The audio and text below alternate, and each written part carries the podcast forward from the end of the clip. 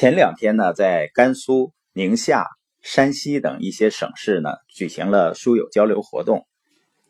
在小范围交流的时候呢，其中有一个书友啊，他就问，他说他很希望去创业，很渴望改变生活，就是很难突破自己，很难迈出第一步。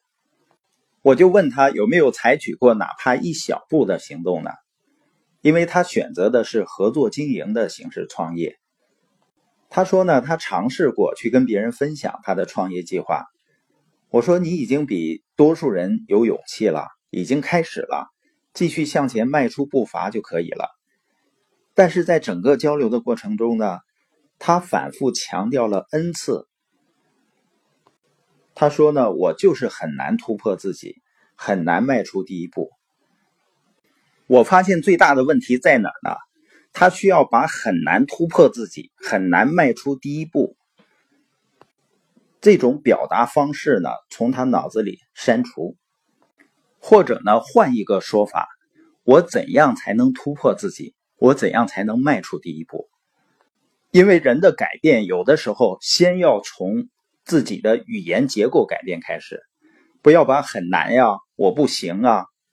或者是很难突破啊，无法迈出第一步啊！不要把这些词成为自己随口而出的词组，因为我们的大脑都是被语言塑造出来的。如果你总是重复的给自己洗脑，最后就信以为真了。有时候生活中那些很简单甚至很容易的事情，之所以变得很难，都是被周围的人或者自己给自己洗脑的结果。因为我们的行为才会产生结果，而支配我们行为的就是我们的大脑，塑造大脑的呢是我们的语言，所以呢，我们说你的生活就会成为你说的那个样子。就像我们现在往互联网上上传资料，它都会有一个敏感词啊、关键词的检索机制，我们也要给自己的大脑呢设置这样的一个机制。每当自己想要使用类似阻碍自己的负面语言时，马上就启动它。我跟那个书友说啊，你要先改变你的语言结构。你要说呢，你看我很容易就开始了，我已经迈出了第一步了。这样呢，才能让我们的思想摆脱束缚，继续前进就好了。本节播音的重点呢，是要想行为摆脱束缚，先解开思想的枷锁。